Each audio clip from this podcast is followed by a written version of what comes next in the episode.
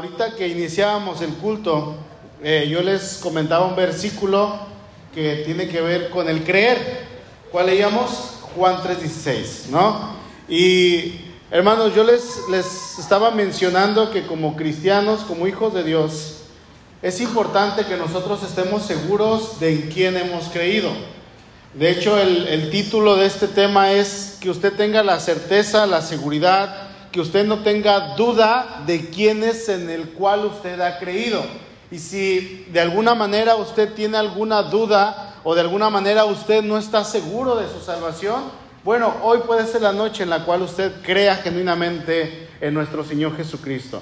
Y es precisamente antes de que termine enero que a mí me gustaría tener este tema y lo estoy tomando a propósito porque no quiero dejar que pase más tiempo. Podríamos decir, tomamos este tema por ahí por marzo, abril, pero a lo mejor en, este, en esta predicación o en la de la mañana alguien conoció a Cristo o alguien va a conocer a Cristo, alguien va a tener fe y va a creer para salvación en Cristo. Y, probablemente ese alguien, no sabemos, pero el Señor lo llama a su presencia. Y, lo, que nos va a dar tranquilidad es decir, bueno, fulanito de tal ya está en el gozo del Señor. ¿No? Porque el fruto se va viendo, la obra se va viendo.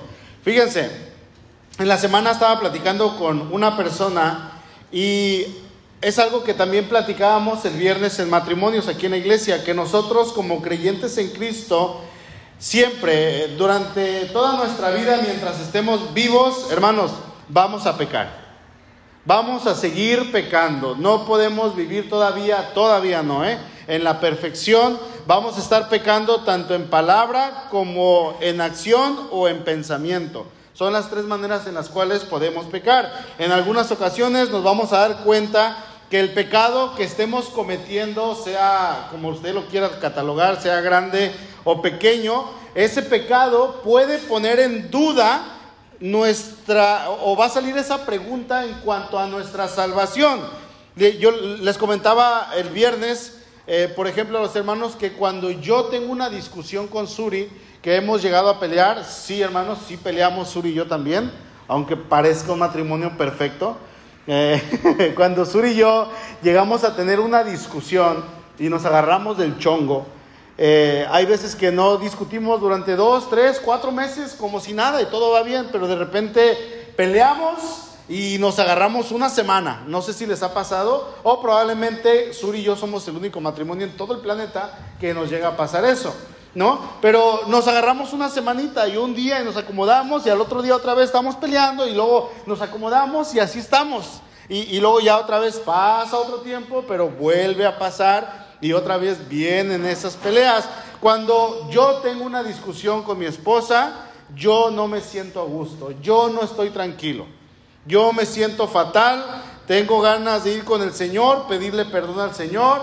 Eh, ahí trato de ir con Suri, a veces ella viene conmigo y nos ponemos a cuentas. ¿Por qué? Porque obviamente no es cómodo estar en pecado. No es cómodo estar en una pugna o en una pelea con mi prójimo más cercano. En este caso, mi prójimo más cercano es mi esposa. Y no es correcto, hermano, que yo esté en discusión con ella. Y cuando yo peleo con ella, cuando yo tengo pensamientos eh, malos hacia ella o ella hacia mí, eh, en mi caso, hermanos, llegan pensamientos a mi mente y le llego a decir al Señor, oye, Dios, ¿soy salvo realmente? ¿Realmente soy tu hijo? Fíjense, porque le digo al Señor, estoy pecando demasiado. O sea, ¿cómo es posible, o, en, con Suri o en otra situación, cómo es posible, Dios, que esas palabras que yo llegué a decir o esos pensamientos, sobre todo los pensamientos que yo llegué a tener en cuanto a esta situación, las acciones que yo tuve en ese momento, ¿cómo es posible que esas actitudes pecaminosas yo las pueda seguir teniendo en este momento? A estas alturas de mi vida, siendo una persona que se supone que soy maduro en la fe, siendo el pastor, todavía, ¿no? Le, agregamos más. Y, y yo pienso, Señor, ¿realmente soy tu hijo? ¿Realmente yo soy salvo? Siendo el pastor se me vienen estos pensamientos. Y no deberían de estar, es de suponerse, porque uno tiene que matarlos, uno tiene que ahogarlos y dejarlos atrás, y esos pensamientos pecaminosos tienen que ir siendo sepultados, hermanos. Pero sabe que es sano hacerse esa pregunta, Señor, ¿soy tu hijo? Dice la escritura ahí en eh, Segunda de Corintios capítulo 13, versículo 5, se los leo yo en la nueva versión internacional. Dice, examínense para ver si están en la fe. Fíjense, ¿a quién está escribiendo Pablo esta carta? ¿A quién? A los de Corintio. ¿Qué carta es?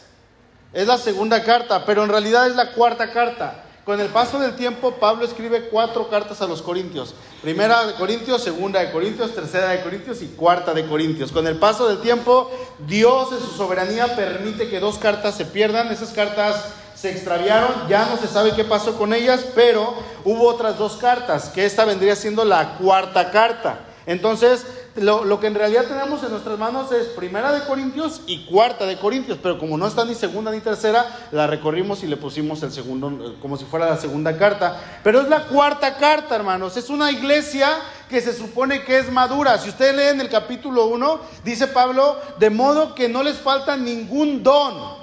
O sea, tienen todos los dones del Espíritu Santo activos en la iglesia. Están sirviendo, están trabajando en la fe, están evangelizando, están haciendo y ejerciendo la disciplina. Hubo un hombre que se metió con su madrastra y estaba teniendo relaciones sexuales con ella y Pablo dice, expulsen al perverso, sáquenlo de entre ustedes a ver si cuando está afuera se arrepiente. Y este hombre se arrepintió. Ahí en el capítulo 5 de esta carta está cuando este hombre se arrepiente y dice, ok, regrésenlo, acéptenlo. Nuevamente, ya se arrepintió, hay que restaurarlo. Entonces la iglesia era una iglesia que disciplinaba, que amaba, que crecía, que evangelizaba, que estaba avanzando en la fe. Cuarta carta, no era una iglesia nueva, no era una iglesia que apenas iba empezando, no era una iglesia pequeña, era una iglesia en crecimiento, la iglesia de Corinto. Una iglesia que batallaba y luchaba entre el pecado de la ciudad. Una iglesia que batallaba y que estaba luchando todos los días por mantenerse en santidad, pero ahí estaba firme en la fe. Y Pablo, a estas alturas, en la última carta, cuarta carta, en el último capítulo, capítulo 13, versículo 5, les dice, examínense hermanos, examínense para ver si están en la fe. No, yo no, pastor, yo ya tengo 15 años en la iglesia, yo ya no necesito eso. ¿Cómo no? ¿Quién dice? Examínense, hermano. Dice, pruébense a sí mismos, ustedes mismos. Háganle esa pregunta al Señor. ¿Sabe quién puede darse cuenta perfectamente? La esposa. El esposo. Si uno es creyente, la otra persona con la que vive y dice, los dos vienen a la iglesia, se va a dar uno cuenta. El, el cónyuge se va a dar cuenta. ¿Por qué? Porque es con la que convive en casa, somos quienes somos realmente. Dice Pablo, ¿no se dan cuenta de que Cristo Jesús está en ustedes? A menos que fracasen en la prueba. ¿Cuál prueba? Pues de si soy o no soy creyente. Si soy realmente un hijo de Dios. Fíjense, hermano, cuando pasan estas cosas en mi vida es cuando yo me pregunto realmente si soy hijo de Dios, si he creído fielmente en Jesucristo. Y el Señor de alguna manera pasa algún día o dos días, no, no pasa mucho, pero el Señor me responde, me dice, eres mi hijo, tranquilo, a través de un canto, a través de la lectura bíblica, a través de la oración o a veces, a veces una predicación o algún hermano me dice algo y digo, Señor, gracias, Él me confirma que soy su hijo. Así es que el Señor viene y me dice, tranquilo, estoy contigo, eres mi hijo. Estás pecando o pecaste, tienes que arrepentirte o ya no lo vuelvas a hacer, pero eres mi hijo, estoy contigo. Ah, Señor, gracias.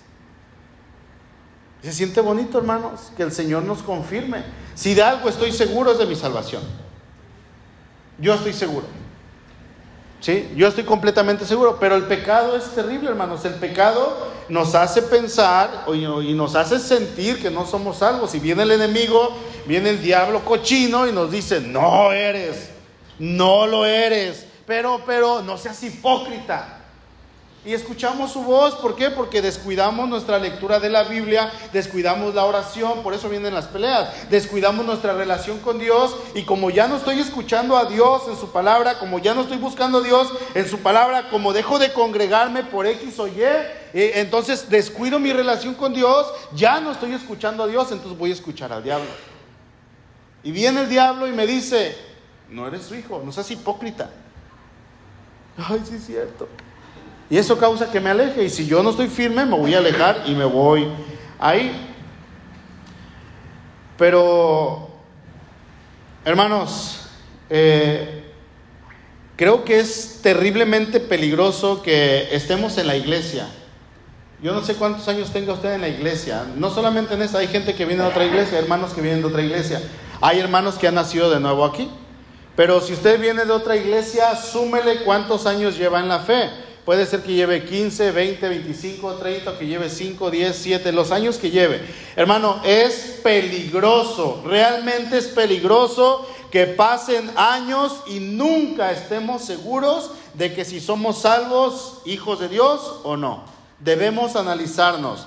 Eh, dice ahí en Mateo, vamos a Mateo 25, verso 34, dice entonces el rey les dirá a los de, a los de su derecha, vengan benditos de mi Padre, hereden el reino preparado para ustedes desde la fundación del mundo. El Señor está hablando con los creyentes genuinos. El Señor está hablándole en aquel tiempo a aquellos que son salvos, aquellos que tuvieron fe en el Hijo de Dios, que creyeron, ¿eh? no que aceptaron. Aquellos que creyeron en Jesucristo como el Hijo de Dios, que vino, murió en una cruz, resucitó y salva a todos los que creen en Él. Pásenle, dice, pásenle, el Señor dice, eh, pásenle al reino que está preparado para ustedes desde antes de la fundación del mundo. Pero en el verso 41, entonces dirá también a los de la izquierda, apártense de mí, malditos, al fuego eterno preparado para el diablo y sus ángeles. Satanás es el primer ser perverso en pecar. La arrogancia, la altivez, el egoísmo lo cegaron y él quiso tomar el trono de Dios. Dios lo expulsa y él no se queda contento, se lleva una tercera parte del cielo de los ángeles con él. Y esta tercera parte, Dios obviamente cuando hace el infierno, el infierno no es otra cosa que la ira ardiente, la ira pura de Dios donde él, va a depositar a Satanás. Eh, Satanás no está en el infierno, acuérdense de eso, ¿eh? Él no está reinando ni vive ahí, él no tiene su casa ahí, con su alberca de fuego, de lava. No, Satanás va a ir al infierno junto con todos sus ángeles. Y él no se quiere ir solo, entonces él se encarga de, que la gente se tuerza. De hecho, no tiene que hacer mucho, solito nos vamos. Y él se encarga de que eh, pequemos más, de que nos alejemos de Dios. Entonces, si la gente no quiere acercarse a Dios, bueno, pues si no, si, no quisieron creer en el sacrificio de Dios, del Hijo de Dios que murió en la cruz, si lo rechazaron durante toda su vida, si Él dio su vida en vano por ti, bueno, pues no hay otra cosa que te espere sino el infierno. Órale, para allá, dice, dice el Señor. Hay gente, hermanos, que pensará que son hijos de Dios, pero en realidad nunca lo fueron. Analícese usted mismo si está en la fe. Gente que estuvo en la iglesia, que nunca se acercaron al Señor, incluso estando en la iglesia. Muchos de ellos conocieron a Cristo o supieron quién era Cristo, pero jamás creyeron en el Señor. Mateo 7, vamos unos capítulos atrás, por favor. Mateo 7.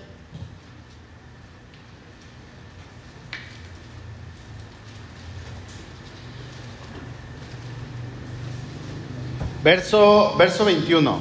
No todo el que me dice Señor, Señor entrará en el reino de los cielos, sino el que hace la voluntad de mi Padre que está en los cielos. ¿Quiénes entran? Los que hacen la voluntad del Padre. Muchos me dirán aquel día, Señor, Señor, no profetizamos en tu nombre y en tu nombre echamos fuera demonios y en tu nombre hicimos muchos milagros. Señor, yo me la pasaba en la iglesia, yo iba todos los jueves, te lo prometo que sí, yo iba todos los domingos, iba a matrimonios, iba a los jóvenes, iba a los adolescentes, trataba de estar ahí, ayudaba, Señor, daba mi diezmo. Chécale.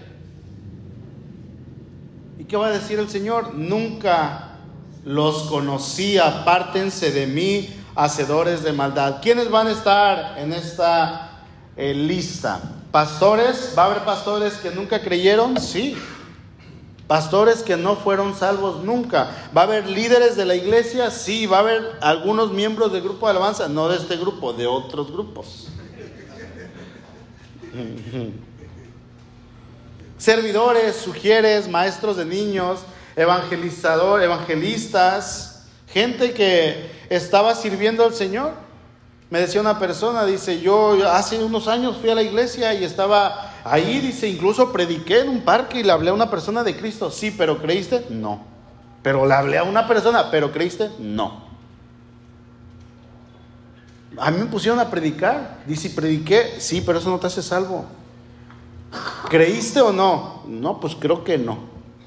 Es necesario, le dije que creas. Cristianos hermanos de toda la vida, en aquel día frente al Cordero de Dios que nunca le conocieron. Hermanos, si usted no conoce a Cristo y está en esta iglesia, hablando específicamente, Divino Salvador, usted lo sabe bien en su corazón. Hoy es tiempo de entregar su vida al Señorío de Cristo, es tiempo de creer en Él, es tiempo de tomar su decisión y decirle, Señor, ¿sabe qué? ¿Sabes qué? Yo quiero conocerte, quiero saber quién eres tú. Es tiempo, hermano, de que tome la decisión de creer en Cristo Jesús. ¿Por qué? Porque en base a lo que usted crea acerca de Cristo o no, o van a surgir dos cosas. O lo va a lamentar por toda la eternidad por no haber creído en Cristo, o lo va a agradecer por toda la eternidad por haber creído en Cristo. Usted decide. Depende del tiempo que tenga en Cristo, pero en algún momento, hermanos, va a haber dudas de que su experiencia fuera verdadera. Como le dije, en mi caso, quizá usted se ha preguntado en algún momento, Señor, ¿soy salvo? ¿Para qué voy a la iglesia? De repente no nos dan ganas de venir a la iglesia. ¿Para qué voy a la iglesia, Señor? Es pararme, cantar, escuchar y me voy. Y todavía piden lo que usted quiera agregarle. ¿Para qué voy? Y luego viene ese pensamiento, ¿soy salvo? Pero hermano, es vitalmente importante que usted sepa que es salvo y aun si usted sabe que es salvo, que se pregunte si es salvo. Eh, si está totalmente seguro y que, el Señor le confirme a través de un hermano, a través de la prédica, a través de la alabanza, a través de la lectura, a través de la oración, que el Señor le confirme. A lo mejor a usted ha venido a la iglesia durante algún tiempo, durante años, pero es mi responsabilidad predicarle sobre el hecho de que usted necesita ser salvo. Si usted es salvo, gloria a Dios, pero si no es salvo, hoy es el momento. Hoy es el momento, porque si un creyente no tiene la certeza de que es salvo, ¿sabe qué? Va a carecer de un cimiento sólido y difícilmente va a poder experimentar esas realidades que son profundas de la vida cristiana, porque si no tiene la convicción va a estar tambaleándose, va a estar como aquel creyente que dice Santiago, que es inconstante en todos sus caminos, ahorita anda y luego no, es como una ola de mar que va y viene, va y viene, va y viene, así se la va a pasar. La Biblia, hermanos, afirma, busquen por favor primera de Juan 5. La Biblia afirma que podemos saber con certeza que somos salvos. ¿Cómo obtenemos esta certeza? ¿Qué es certeza? Seguros. Seguros. La Biblia nos afirma. Primera de Juan 5:13.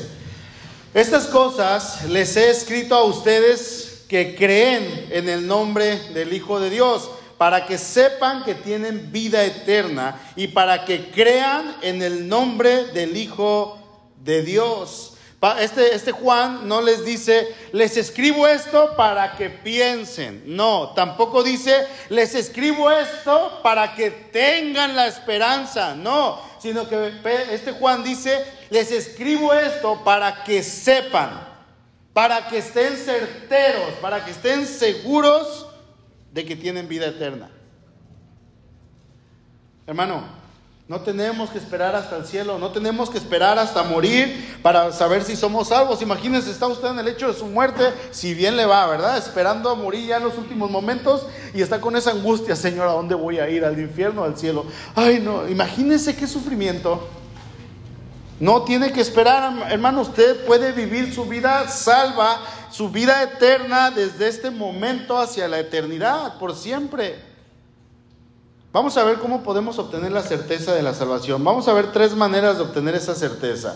En primer lugar, usted puede tener la certeza de la salvación porque Dios lo dice en su palabra. Porque Dios lo dice en su palabra. Eh, no, nos tenemos que basar, eh, en primer lugar, hermanos, en lo que dice la palabra de Dios. La palabra del hombre no siempre va a ser confiable, pero lo que es la palabra de Dios es segura, es permanente, es imposible que Dios mienta. Hebreos capítulo 6, versículo 18 dice, para que por dos cosas inmutables, solamente vamos a ver una que dice el escritor aquí, dice, por dos cosas eh, que son inmutables. ¿Cuál es la primera? Dice, es imposible que Dios mienta. Es imposible. No hay manera de pensar que Dios mienta. No hay manera de pensar que Dios lo que diga no lo va a cumplir. Dios nunca ha mentido y nunca va a mentir. Nunca, nunca, nunca, nunca. Échele, piense lo que quiera, nunca va a mentir. El hecho de que eh, Dios diga alguna mentira, hermano, eso no es posible, es algo inmutable. Dios siempre va a ser veraz. ¿Qué es inmutable? O sea, no muta. ¿Qué dice la teoría de la evolución? Que su abuelito, bueno, su bisabuelito era un chango, ¿sí o no? Y después se casó con una changuita y ¡pum! dio a luz un ser humano. Y ya, es su abuelo y ahora se nació usted. Eso es prácticamente la teoría de la evolución, ¿sí o no? Hay que creer más, hay que tener más fe, hermano, para creer en eso. Que Dios creó el universo. Así de sencillo. O sea, no, y, obviamente eso de la mutación ya está descartado por la ciencia, no se puede, no lo han comprobado y no lo van a comprobar, porque no se puede. Pero dice que Dios no muta, hermano, que, que es algo inmutable, que Dios no mienta jamás. O sea, Dios siempre va a ser veraz durante toda la eternidad. Y, y, si hay algo que diga en su palabra es porque es veraz y porque si lo dice ahí simplemente lo tenemos que creer. La palabra de Dios no puede ser objeto de hipótesis. No es algo que no esté comprobado, no, sí está comprobado, es absoluta. Hay gente que se ha encargado y a lo largo de la historia que se ha querido encargar de refutar lo que dicen las escrituras y terminan creyendo en Cristo, terminan rendidos ante el Señor. Lean el caso de Cristo, de Elías Trobo. Terminan, no hay manera de refutar lo que está en la escritura, hermanos. La palabra no es vaga. No es imprecisa tampoco, es exacta. Y si ella me dice que si yo he creído en Cristo, como me dice la escritura, según los parámetros de la escritura, entonces yo tengo que creerlo. Es confiable, es veraz. Amén. ¿Por qué? Porque la escritura es inspirada por Dios mismo. ¿Qué dice 2 Timoteo 3, 16? dice que toda la escritura es inspirada por Dios. Dice, y es útil para, ¿para qué? Para corregir, para instruir en justicia, ¿verdad? A fin de que el hombre de Dios sea enteramente perfecto, enteramente, sea perfecto, enteramente preparado para toda buena obra. Bueno, ¿qué dice la escritura acerca de la salvación? Es una doctrina grande, amplia, extensa, hermosa también. Pero Hermanos, Dios nos da muchísimos pasajes. Dios declara que el camino de la salvación es una persona. ¿Cuál es su nombre? Jesucristo. Juan 3:16, lo leímos al principio. Juan 14:6, ya se lo debe de saber de memoria. Hechos 16:31, se lo debe de saber de memoria. Son versículos clave, hermano, en nuestra salvación, que cuando nosotros creemos existe la necesidad de ir aprendiéndolos. Así como cuando usted llega a un trabajo y le dice, mira, este es el área que tú vas a recorrer para llegar a tu área de trabajo, usted se va aprendiendo los caminos y luego va encontrando un atajo y si va por allá es más cortito especialmente la hotelería, que es grandísima. Y sabe que si se va por un túnel, sale por acá y luego yo, yo me buscaba, ¿no? Entraba por acá, pero salía a la primera escalera para irme por el lobby y encontrar el aire acondicionado al camino al restaurante. Y uno busca los atajos. Bueno, cuando uno va acá encontrando la salvación, uno la encuentra, va buscando los versículos que le van a servir, que le van a ir ayudando, que le van a edificar para que su vida vaya siendo fundamentada. Hechos 10:43. Es importante también este verso. De este, dice, dice el escritor, de este está hablando de Cristo, dan testimonio todos los profetas, ¿sí? Que todos los que creyeron en Él recibirán perdón de pecados por su nombre, ¿sí? Es en Cristo, hermano. Dios asegura que todo aquel que crea en Jesucristo y que crea que fue levantado de los muertos y confiese con su boca que Jesús es el Señor, será salvo. Romanos 10, 9 y 10. Y el versículo 13, me encanta el versículo 13, Romanos 10, 13, porque todo aquel que invocar el nombre del Señor será salvo. ¿Ha invocado, hermano, el nombre del Señor para salvación? O le estoy diciendo hermano y llevo diciéndole hermano por algunos años de manera de balde. Porque usted ni a primo llega entonces. Si usted no es hijo de Dios, no es hermano. ¿Sabía eso? Si no es hijo de Dios, no es hermano.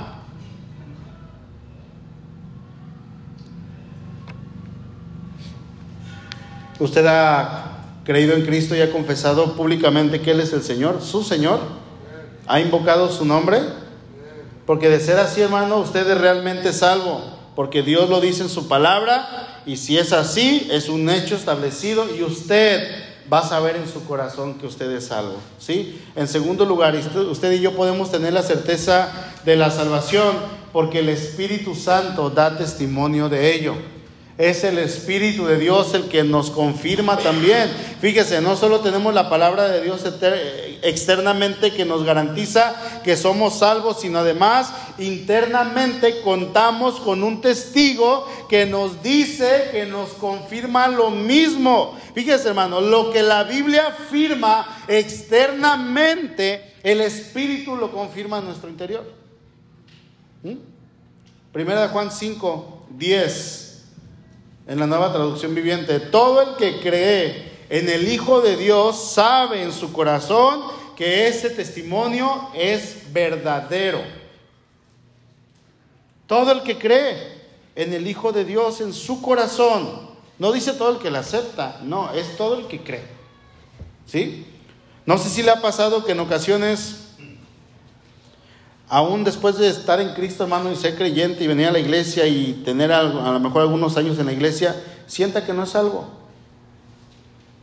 Sienta esto. Les he dicho a mí, se los acabo de decir, a mí me ha pasado, hermanos. Pero, hermano, usted es el pastor. Sí. Soy un ser humano que peco también. Soy un ser humano que batallo también, que a veces no quiero venir a la iglesia, se los prometo. A veces no quiero venir aquí a la iglesia o tenemos oración y no quiero venir a la oración o tenemos una actividad y no quiero venir porque también me canso. Porque también digo, no, le digo a Suri, no quiero ir a predicarle a los hermanos. Pero el Señor me levanta, vámonos. A veces me dan ganas, hermano, también. También me agoto. También me, sofoco en, base al trabajo, hermanos. Y de repente vienen pensamientos en los cuales le digo, Señor, ¿soy salvo? Porque no quiero. Y es que hay una lucha, hay, hay, algo en nuestro interior que nos hace luchar. Dice Pablo, ay, lo agarré. Fue el diablo, ese diablo. Dice, dice Pablo, hay una lucha y yo no quiero estar, yo no quiero hacer lo malo, dice, yo quiero hacer lo bueno, pero hay algo en mí, dice, hay una ley que me mueve a hacer lo malo. Y me doy cuenta que esa ley es la ley del pecado que todavía vive en mí. Y si yo la alimento, yo voy a seguir haciendo lo malo. Y yo quiero hacer lo bueno, pero no puedo hacer lo bueno y hago lo malo, quiero hacer lo bueno, pero lo malo que no quiero hacer, eso hago, miserable de mí, dice Pablo. ¿Quién me librará de este cuerpo de muerte? Y luego viene la respuesta, gracias doy por Jesucristo. Jesucristo es el que nos ayuda y no quiero venir a la iglesia, pero el Señor me dice, vamos, todavía te quedan otros 50 años más o menos. Bueno, vamos. Si es que bien me va. Y les digo a los hermanos, a descansar al cielo. Allá vamos a tener la eternidad, allá no se va a cansar. Mientras tanto hay que darle, hermano. Busque Romanos 8, por favor. Hermano, hay que examinar en lo más profundo de nuestro ser, en nuestro espíritu. Y fíjese, vamos a percibir un testimonio interior que nos va a dar esa certeza interior de que somos hijos de Dios. Romanos 8:16. El espíritu con mayúscula, el Espíritu Santo da el Espíritu mismo da testimonio a nuestro espíritu con minúscula de que somos hijos de Dios. Si usted duda de que tiene el testimonio interno del Espíritu, simplemente, hermano, haga una prueba. Trate de declarar atrevidamente y dígalo, yo no soy hijo de Dios. Yo no soy hijo de Dios. Trate de decirlo. Y, va a ver cómo va a haber un choque. Le va a resultar difícil querer decir eso porque es una falsedad. Si usted es hijo de Dios, le va a costar trabajo, pero Señor, yo, yo soy tu hijo, ¿por qué yo no soy hijo tuyo? Pues tú mismo lo estás diciendo. Te estás haciendo una prueba. Ah, bueno, entonces no, no, no, yo sí soy tu hijo. Yo sí soy tu hijo, Señor. Y haga esa prueba, hermano. ¿Por qué? ¿Por qué va a haber un choque? Bueno, porque el Espíritu en su interior le da testimonio. Tú eres mi hijo. tú eres hijo de Dios. ¿Cómo lo confirmamos? Bueno, hay algunas maneras que nos delatan. Hay algunas maneras que delatan al creyente de que es hijo de Dios. ¿Cuáles son? Nuestro amor por los hermanos lo confirma. Ahorita vamos a ver ese punto. Pero el creyente debe de desarrollar un amor hacia los hermanos. Debe de haber un hambre, hermano, por leer la palabra de Dios. Yo no sé si usted lee la Biblia solamente en su casa o la lee en público, pero si usted no la lee en público, yo le invito a que lo empiece a hacer. Hay un hambre por leer la palabra de Dios. Debe de haber un hambre. Si usted tiene la bendición de viajar en camioncito, aproveche, hermano. ¿Sabe para qué? Para leer la Biblia. Si tiene la bendición de tener un carrito, pues si tiene audífono, bueno, estéreo, póngale en audio. Pero busque la manera, porque hay un hambre en el creyente, en el cristiano, por seguir creciendo, por seguir aprendiendo de Dios. Alguien dijo por ahí, entre más conoces la escritura, más te enamoras de su autor. ¿Qué otra cosa? Hay un dolor en el corazón cuando se peca y cometes un pecado y no estás a gusto, no estás tranquilo hasta que vas con el Señor y le pides perdón. Hay un dolor en el corazón cuando se falta a la iglesia. Duele. Porque sabes que tus hermanos en la fe no los vas a ver. Duele el saber que no vas a alabar al Señor. Duele el saber que no vas a escuchar la prédica. Duele el saber que faltaste una semana. Duele, se los puedo asegurar. Duele, tiene que doler. ¿Qué más? Hay un hambre por compartir el mensaje del Evangelio. A quien sea, en donde sea, tú tienes que compartirle, tienes que hablarle, hablarle acerca de la salvación, compartirle en el trabajo. Si vas en el camión otra vez y tienes la bendición de ir en el camión, el que se siente junto a ti es un prospecto para el reino de los cielos, tienes que hablarle. Y buscas cualquier pretexto, cualquier manera para hablarle de Cristo. Son algunas cosas que nos delatan. Decía un hermano en la mañana, el hermano Saturnino, la oración. No puedes estar sin orar, decía el hermano. Es cierto. El cristiano tiene que orar. Espero que estas cosas lo delaten a usted, hermano.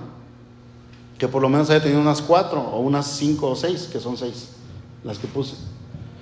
En tercer lugar, usted y yo podemos tener la certeza de la salvación porque ahora tenemos un amor o tenemos amor por los hermanos en Cristo. Y mire qué difícil es esta. Qué complicada es este, este, este tercer punto. Primera de Juan capítulo 3, verso 14. Nosotros sabemos que hemos pasado de muerte a vida, ¿en qué? En que amamos a los hermanos. Yo le pregunto, ¿ama a su hermano? Si lo ama, voltea a ver el que está a su lado, por favor el que está atrás, el que está, ah, no, pues este sí lo amo, pero el que está ahí atrás, me transó. Hay cristianos transas, ¿eh? De veras. ¿Le ama, hermano? ¿Ama a una aquel que no le saludó el domingo pasado? Fíjese, el otro día me estaba despidiendo unos hermanos y Pasó una hermana y me despedí de ella. Y, este, y luego sale y está chiquita la hermana así, ¿no? Y, este, y me abraza, me da un abrazo y yo ni la sentí, por aquí. Y este, pero porque yo la vi y cuando me vio, me, se despidió y me dijo, adiós, pastor. Y yo no la vi, pero yo me sentí tan mal porque no la vi y me dio un abrazo, ¿no? Con mucho amor. Y yo la vi y, y como vio que no la abracé, Casi, casi se fue, ¿no? Y que el alcance le digo, hermana, perdóname, perdóname. Le digo, es que no te vivo, que está chiquita. Entonces, este, imagínese, hermano, que, que usted, alguien no lo saludó el domingo pasado y ya no le habla y usted le da coraje porque esa persona ahora este, le, le hizo algo. Ama aquel que le pidió prestado le pidió 100, 200, 500 el año pasado y no se los ha pagado, hermano, ámelo. Es que me debe dinero, ámelo. Y el otro pague, hermano, no, no se haga. Hay que pagar. Hay que pagar, pero usted ámelo, aunque no le he pagado. Ama al que viene a la iglesia y canta aquí junto con nosotros, pero usted lo cachó allá en la calle y lo vio eh, insultando, lo vio a lo mejor tomándose una cerveza, lo vio ofendiendo, emborrachándose o dando un falso testimonio, es que es un hipócrita, yo no le voy a hablar. Ir hermano, con él ni te juntes porque lo vi allá afuera pisteando. Ámelo y vaya y hable con él. No hable con otros hermanos porque eso es chisme, eso es pecado y usted está peor que él. Vaya y hable con él. Hermano, te vi. Hermano, te vi gritando a tu esposa, te vi insultando. Ama a aquel que ha hablado de usted y usted lo sabe. Y usted le ha ayudado y usted le ha bendecido. Hermano, fíjate qué feo se siente.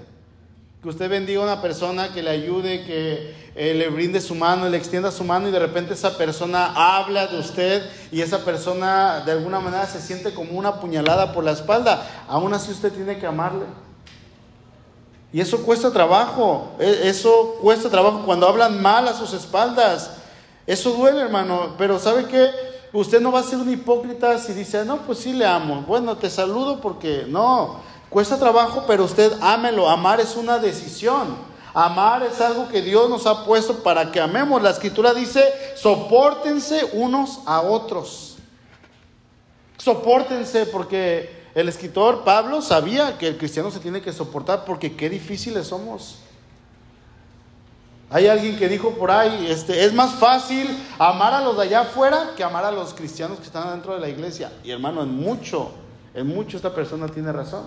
Y qué triste. Qué triste, de verdad. Dice ese versículo de Juan que leímos, que nos damos cuenta de que Pasamos de muerte a vida al amar a los hermanos. Usted por mandato de Dios tiene que amar a los hermanos, tiene que amar a la iglesia, aun cuando no sean como usted, aun cuando no sean igual de guapos que usted, hermano. Fíjese, si, no yo no amaría a nadie de los varones tan refedericos. Ahí en el verso 14 de Juan 5, primera Juan 5, dice la segunda parte, el que no ama a su hermano, permanece en muerte. Y ahí en primera de Juan 4:20, un capítulo atrás, dice, si alguno dice, yo amo a Dios y aborrece a su hermano, es mentiroso. Pues el que no ama a su hermano, a quien ha visto, ¿cómo puede amar a Dios a quien no ha visto? Y eso es una pedrada para muchos de nosotros. Ahora, si usted es salvo, usted tiene que amar a otros que son salvos. O sea, hace los creyentes. Y no es hipocresía, es obediencia a Dios, hermanos. No podemos buscar la iglesia perfecta porque sabe que no existe. Hay gente que se va de la iglesia buscando a otra iglesia y la iglesia perfecta que porque aquí los hermanos son unos hipócritas, son unos mentirosos. Sí, sí lo son. O sí lo somos, ¿no? Vamos a agregarnos todos. Y porque eh, apuñalan por la espalda y porque ahí en Divino Salvador buscan su propio bien, son bien peleoneros, son groseros. Sí, hermano. ¿Sabe por qué? Porque estamos en un proceso. Unos vamos más adelantados, otros van más atrás, pero en esta iglesia y en otra iglesia van a encontrar hipocresía, van a encontrar mentiras. Dios nos está forjando, Dios está trabajando con nosotros. No hay la iglesia perfecta. La iglesia perfecta va a ser aquella cuando el Señor dice ahí en Mateo 25, 34, pásenle benditos de mi Padre al reino preparado para ustedes desde antes de la fundación del mundo. Ahí ya va a estar la iglesia perfecta. Mientras tanto, vamos a estar fallando, tristemente. No debería de ser, no tanto. Pero Pablo le dice a los hermanos, ya no hagan esto, ya no, ya no cometan esto, ya no mientan. Digan la verdad, ya no sean iracundos, no peleen, le está hablando la iglesia, porque en la iglesia de Galacia, en la iglesia de Éfeso, todas estas cosas también estaban lo que hay aquí. Y estamos en una lucha, estamos trabajando. Hermano, ame a su hermano, ámele. Toda persona salva, dijo Watchman Nee, toda persona salva inevitablemente ama a aquellos que también son salvos. Las personas salvas, hermano, siempre desean tener comunión y disfrutar a Cristo con otros creyentes. Usted no puede hablar de Cristo con alguien que no es creyente de una manera de plática. de, de, disfrutar esa plática, de decir, oye, ¿y qué te gustó de la alabanza el domingo? No, esta canción no, no se puede con alguien que no es creyente, tiene que ser con un creyente. Oye, ¿y cómo viste los puntos de la prédica del pastor? Ah, el que más me impactó fue esto. ¿Y qué estás haciendo? Bueno, mira, para eso es con creyentes. Estaba leyendo ahí en Corintios, no entendí esto, ¿me explicas? Claro que sí, mira, habla de esto. Y si no entienden, lo apuntan y van con alguien que sepa. Y están ahí preguntándose y creciendo juntos con otros creyentes, como hermanos en Cristo. Es algo natural, hermano, que el creyente tenga que buscar otros creyentes. Es un resultado espontáneo de la salvación. Este amor trasciende al amor, entre comillas, egoísta y devaluado de nuestros tiempos. El amor de los creyentes es un amor imparcial. ¿Por qué? Porque ama las diferencias que puedan existir entre los mismos creyentes. Yo no soy igual que Rafa, ni él igual que yo, ni Eduardo igual que yo, ni yo igual que él. Somos diferentes. Suri y yo somos diferentes. Y eso a veces nos hace chocar en casa. Y los jóvenes van a darse cuenta cuando se casen.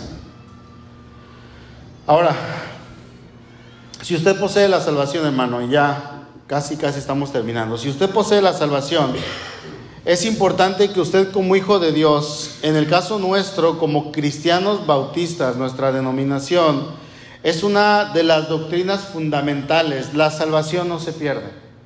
Si usted cree que la salvación se pierde, acérquese conmigo al final, porque ahí hay un problema grave. La salvación no se pierde. No podemos perder la salvación como se pierden las llaves. No se puede. Nuestra salvación se encuentra, dice la escritura ahí en Juan 10, en las manos de Dios y en Él estamos seguros. Es aquí eh, donde entra la seguridad de la salvación. Soy salvo y lo seré por siempre. No sé si en algún, en algún momento llegó a ver a, no sé cómo se llamaba, pero se apellidaba Miranda. Un, una apóstata de allá de, de, una iglesia del sur de, de Latinoamérica. Y este hombre, o de aquí de México, no sé, no espero que no. Pero este hombre decía que era Jesucristo encarnado y él hacía que sus seguidores se tatuaran el 666. ¿Alguien lo llegó a ver? Y se tatuaban el 666 y estaba toda la iglesia, miles de personas, el 666 aquí, en las piernas, en los brazos, en donde fuera, en la frente. Y decían que el 666 significaba SSS, salvo siempre salvo. Bueno, eso es lo único que se puede rescatar. Salvo, siempre salvo. Una vez que usted es salvo, lo será por siempre. Pero no se tatúe. Una vez que usted creyó en Cristo, lo será por siempre. No hay manera en la que un creyente pueda perder la salvación. Nunca. Tenemos nuestra eternidad asegurada. No es un banco, hermano, que puede quebrar en cualquier momento y usted puede perder todo lo que tenga ahí. No son acciones en, que, las cuales si yo invierto estoy bien y estoy creciendo con mi dinero, pero si la bolsa llega a caer, yo pierdo todo. No es un negocio en el cual yo tenga la probabilidad de crecer, pero también tenga la probabilidad de irme a quiebra. No, hermano, con Cristo nunca estamos en quiebra, nuestra salvación es permanente. De lo contrario, podríamos decir con total seguridad que la cruz de Cristo no es 100% eh, suficiente. Cristo no es suficiente, diríamos. Entonces no es Dios. Tendríamos que hacer obras para completar nuestra salvación, pero no es así. Tendríamos que guardar la ley, pero no es así. Todo lo que Dios hace es perpetuo. Eclesiastés 3:14. He entendido que todo lo que Dios hace es perpetuo. Y la obra que Cristo hizo en la cruz, ¿qué es? Es perpetua. Dios no va a jugar con nuestra salvación, nos la da en Cristo y punto, es nuestra. ¿Por nosotros? No, por Cristo.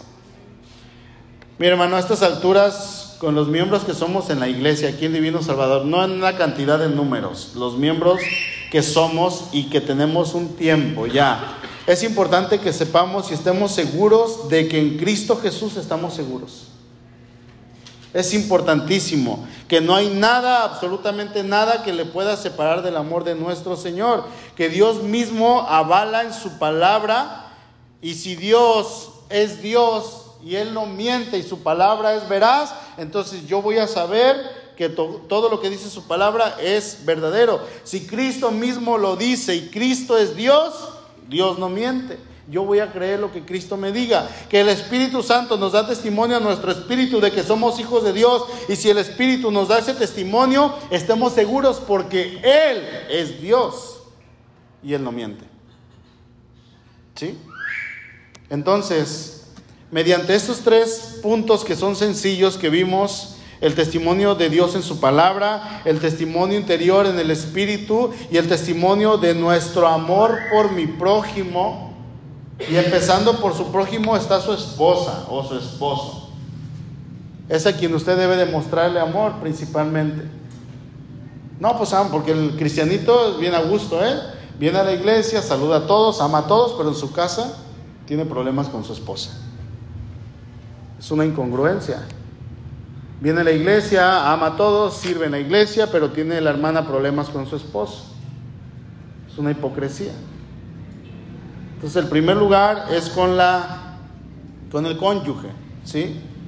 Podríamos analizar más versos. Esta doctrina es extensa, hermano, pero estos puntos creo que son suficientes para estar seguros. Si usted está seguro de su salvación en Cristo y ha creído genuinamente en el Señor, entonces usted es completamente un hijo de Dios. Pero si a través de estos versículos hay algo de duda y en algún momento usted ha tenido duda, por lo menos una pizca de duda, de que su vida no le pertenece a Cristo, entonces es momento de que crea en Él. Es momento de que usted le entregue su vida, de que le pida perdón por sus pecados, de que se ponga cuentas con Dios, de que confíe en la obra maravillosa de nuestro Señor Jesucristo. ¿Quiere hacerlo? Vamos a orar. Incline su rostro, por favor. Padre, gracias por tu palabra. Gracias, Señor, porque tu palabra es veraz es eterna, es grande, es hermosa, excelsa, sublime. Y Señor, tu palabra nos confirma y nos afirma y nos reafirma. Y tenemos estas, estos puntos, Señor, en ocasiones quizá no soy el único y espero que no, Señor, que nos estemos preguntando si somos salvos. Tu palabra es la que nos dice, eres tú, Señor, analízate si estás en la fe. No te confíes. Analízate. Y Señor, yo quiero simplemente en esta noche, junto con mis hermanos, hacer una oración. Hermanos, si tú eres salvo y estás seguro de tu salvación, simplemente dale gracias a Dios. Dile ahí en tu lugar, Señor, gracias, porque este regalo que tú me has dado es por ti, solamente por ti. Este regalo de la salvación yo no lo pude haber logrado por mí jamás, sino que si lo tengo es por ti. Bendice, Señor, a tu iglesia, bendice a tu pueblo. Sé tú guiándonos y llevándonos de la mano, Señor, y permite que en todo tiempo nosotros podamos buscar tu rostro. Que en todo tiempo, Señor, podamos dar fruto y testimonio de lo que tú has hecho en nuestra obra. Pon esa hambre, Señor, en nosotros. Si en algún momento nos hemos enfriado, si nos hemos alejado de ti, Señor, perdónanos, pero también queremos, y es tiempo de volver a ti. Porque si en algún momento creímos para salvación y por el pecado, por X o Y, Señor, nos hemos alejado, eh, Señor, seguimos siendo salvos, pero vamos a estar lejos, vamos a estar tristes, no vamos a tener gozo, no vamos a disfrutar ni siquiera la vida. Ayúdanos, Señor, a poder tener en todo tiempo presente de que somos tus hijos y vivir, Señor, esa salvación, esa eternidad aquí en la tierra, Señor, mientras tú nos permitas para que cuando vayamos ante tu presencia, Señor, vayamos gozosos, sabiendo que disfrutamos y vivimos bien la vida cristiana. Ahora, ahí en tu lugar, sigue orando y si tú no eres hijo de Dios, yo quiero invitarte a que confieses a Cristo como tu Señor. Que en esta noche tú decidas creer en Él. Que en esta noche tú decidas entregarle tus pecados. Jonathan Edwards dijo en algún momento, tu vida está pendiendo de un hilo. Tu vida está pendiendo sobre un vacío y lo que hay abajo es una eternidad sin Dios. Y el que sostiene ese hilo es Dios. Y Dios, como aquel que sostiene ese hilo de tu vida, tiene toda la autoridad para soltarlo en cualquier momento. y que seas condenado a una eternidad en el infierno sin Él. Pero es tiempo y todavía puedes clamar, hermano, y decirle, Señor, no sueltes ese hilo. No permitas que yo me vaya de este mundo sin ti, que yo me vaya sin conocerte. Yo creo en Jesucristo como Señor y creo en Jesucristo como mi Salvador. Creo que vino y creo que murió por mis pecados, pero también resucitó.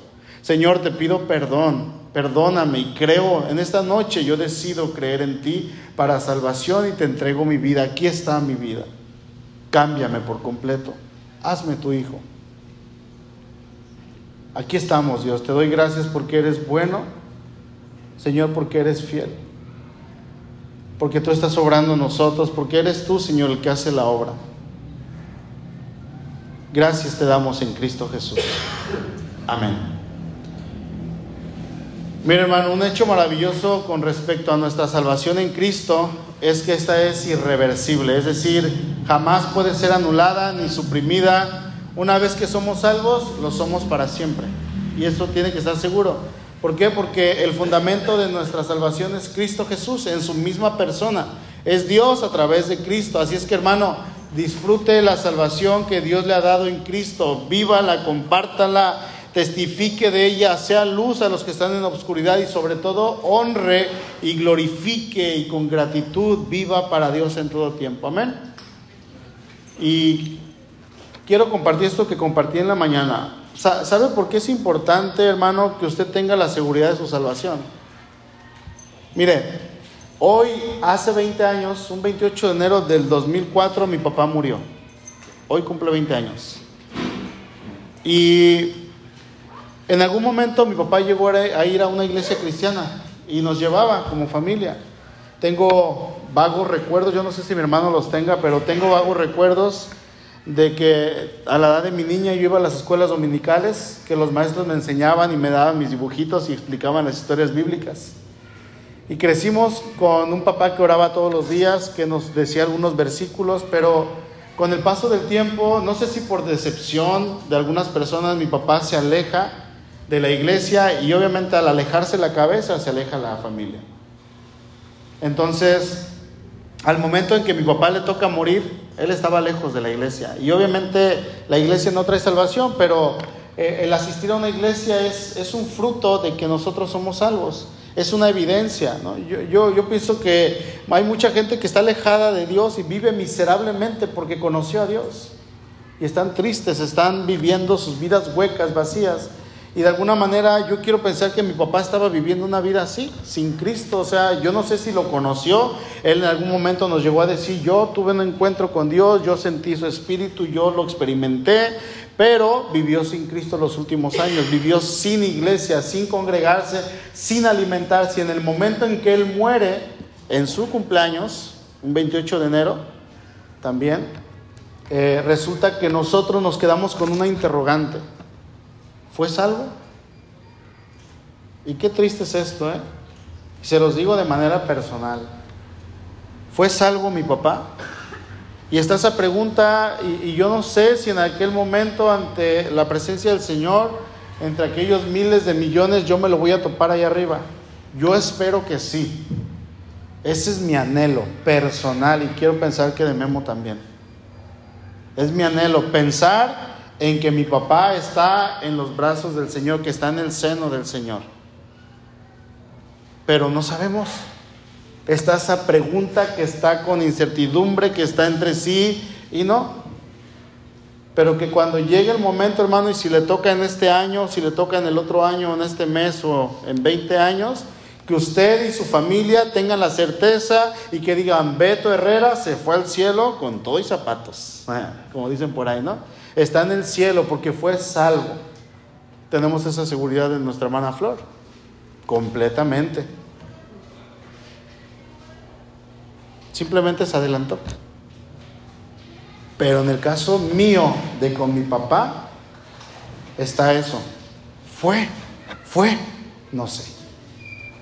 Y que sus hijos, hermano, espero, ¿verdad? Esperamos en Dios porque es natural que papá muera primero. Debería de ser así que sus hijos, cuando usted muera, digan a sus hijos, mi papá está en el cielo, allá lo voy a ver. Y sí, va a doler, vamos a llorar, pero con la seguridad. O que si nosotros más jóvenes morimos antes que el papá, que digamos, que los papás digan, mi hijo está en el cielo. Eso es algo precioso, hermanos. Es tiempo de creer en Cristo. Es tiempo de acercarse al Señor. Amén.